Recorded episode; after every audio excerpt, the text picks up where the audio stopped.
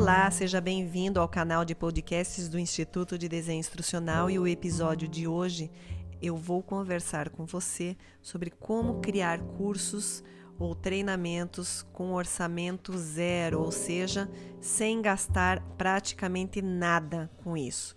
É possível? Sim, é possível e é uma das questões mais respondidas aqui pelo Instituto para algumas empresas que acabam buscando as nossas referências.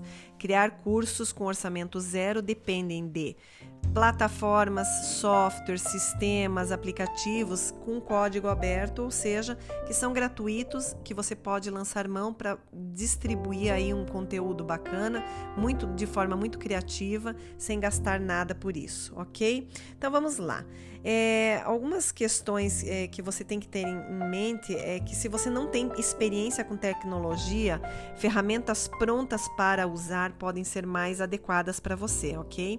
Então, é, o software é, de curso online gratuito, logicamente, vai ter algumas limitações, mas muitos deles oferecem recursos suficientes para construir módulos de treinamentos de maneira bastante sólida, com alguns recursos bem interessantes de vídeo, de blog, enfim, que vão permitir aí você combinar textos, objetos de multimídia em slides, criar questionários e ainda verificar o conhecimento, proporcionando aí um treinamento bem bacana.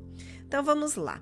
Se você deseja saber quantos alunos foram aprovados num questionário, ou quanto material foi estudado, ou se você deve procurar uma ferramenta de autoria que pretenda aí publicar cursos no formato SCORM, é, isso são apenas alguns dos dados que a gente tem que ter aí em mãos para buscar aí quais são os recursos que a gente vai lançar mão para criar esse treinamento.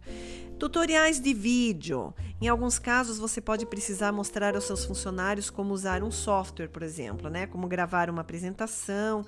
E aqui entram a questão dos tutoriais de vídeo, né? Existem soluções de software de vídeo gratuitas que podem ajudar você a gravar a tela do seu computador, sua voz, sistema de som, webcam, é, tela de webcam simultaneamente, enfim, uma, uma, uns recursos bem bacanas para que você possa criar aí um curso online com vídeos de excelente qualidade. Outro recurso que você pode lançar mão são os podcasts, né? Que raramente acabam sendo associados ao e-learning, mas isso é muito estranho, porque é, eles são podcasts, são recursos de áudio fáceis de entender, que as pessoas podem ouvir em qualquer lugar, no seu telefone, e acabam fornecendo conhecimentos de maneira muito prática. Então, isso é uma questão que você também tem que ter é, bem claro que existem alguns softwares de podcasts gratuitos, Audacity, o GarageBand, enfim, a gente vai deixar uma lista lá no site para vocês, para que vocês possam é, buscar essas referências.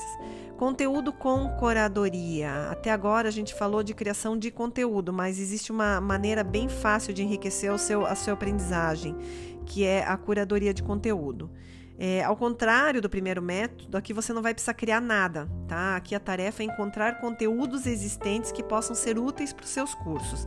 Logicamente, existem aí os prós e os contras, né? De se usar conteúdos de terceiros, mas para fazer curadoria de conteúdo, você deve definir os objetivos, né? O que, que você vai desejar alcançar com seu, a sua aprendizagem, quais os resultados que você espera com seus alunos, os seus é, funcionários, identificar as restrições de aprendizagem, digamos que você tenha gerentes que desejam aprender, é, mas simplesmente eles não têm muito tempo livre. Então, isso significa que o conteúdo que você curar não deve ocupar muito tempo dos alunos. E também encontrar recursos, né? Você deve explorar aí o vasto campo da internet, que tem muita coisa, para descobrir informações mais úteis aí para os seus alunos. Então, pode incluir sites educacionais, tutoriais em vídeo, blogs, podcasts, postagens em mídias sociais e muito mais. Então, ainda assim, você não pode se esquecer de que você pode ter um recurso super inestimável à sua frente, usar bancos de dados maravilhosos, mas se você não aprender a, curar esse conteúdo, fica complicado. De qualquer forma, não deixa de ser uma ferramenta gratuita que você pode também lançar mão. Outra questão é você usar um conteúdo gerado pelo próprio aluno ou pelo próprio funcionário. Muito mais fácil isso em plataformas de LXP, que são plataformas de Learning Experience, onde os pares, os, os colegas, eles acabam é, dividindo e compartilhando as informações entre si e que podem também criar aí situações em que eles trocam ideias, trocam é, conhecimentos. Muitos desses podem ser também feitos através dos blogs, né, discussões é, regulares através de fóruns, do Zoom, do Skype, enfim, usar plataformas de webinar, canal do YouTube que também é, é uma é, pode lançar mão dessa, dessa, desse recurso que é bem interessante, onde na seção de comentários já pode ser um bom lugar para diálogo. E as mídias sociais, logicamente, né? Você pode criar um grupo nas redes sociais onde os alunos podem bater papo, ler feeds de notícias, comentar postagens, enfim.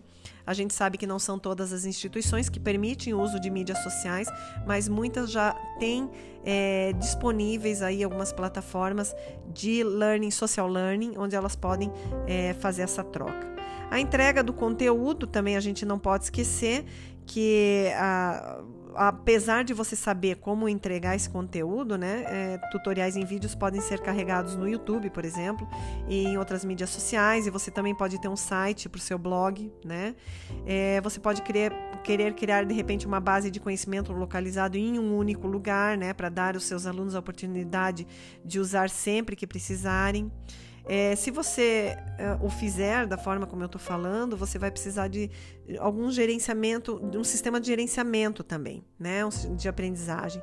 Felizmente existem muitos LMS ou sistemas de gerenciamento de aprendizagem gratuitos. O Moodle é um deles que ajuda aí você a ter é, bastante é, espaço para você poder trocar ideias, incluir recursos e fazer os seus alunos trocarem de ideia. Além disso, você também pode determinar se os seus recursos essenciais é, estão de acordo, estabelecer um número de alunos que planeja ter, né? Porque alguns LMS gratuitos permitem um número também limitado de usuários. Então, o importante é que você vá criando é, cursos para esse número de alunos. Passou esse número, crie já outras contas para que você também possa oferecer isso para mais é, usuários, tá? Então aqui estão alguns dos é, LMS que eu gosto bastante de indicar, que é o Go Skills, o Moodle, o Sakai e o Ilias, que é o Alaias, né? A gente sempre acaba indicando porque também são gratuitos e você pode criar cursos com orçamento praticamente zero. O único custo que você vai ter é mesmo do seu conhecimento, de você saber criar os melhores cursos, ok? Ficam as dicas de hoje, a gente se fala no próximo podcast.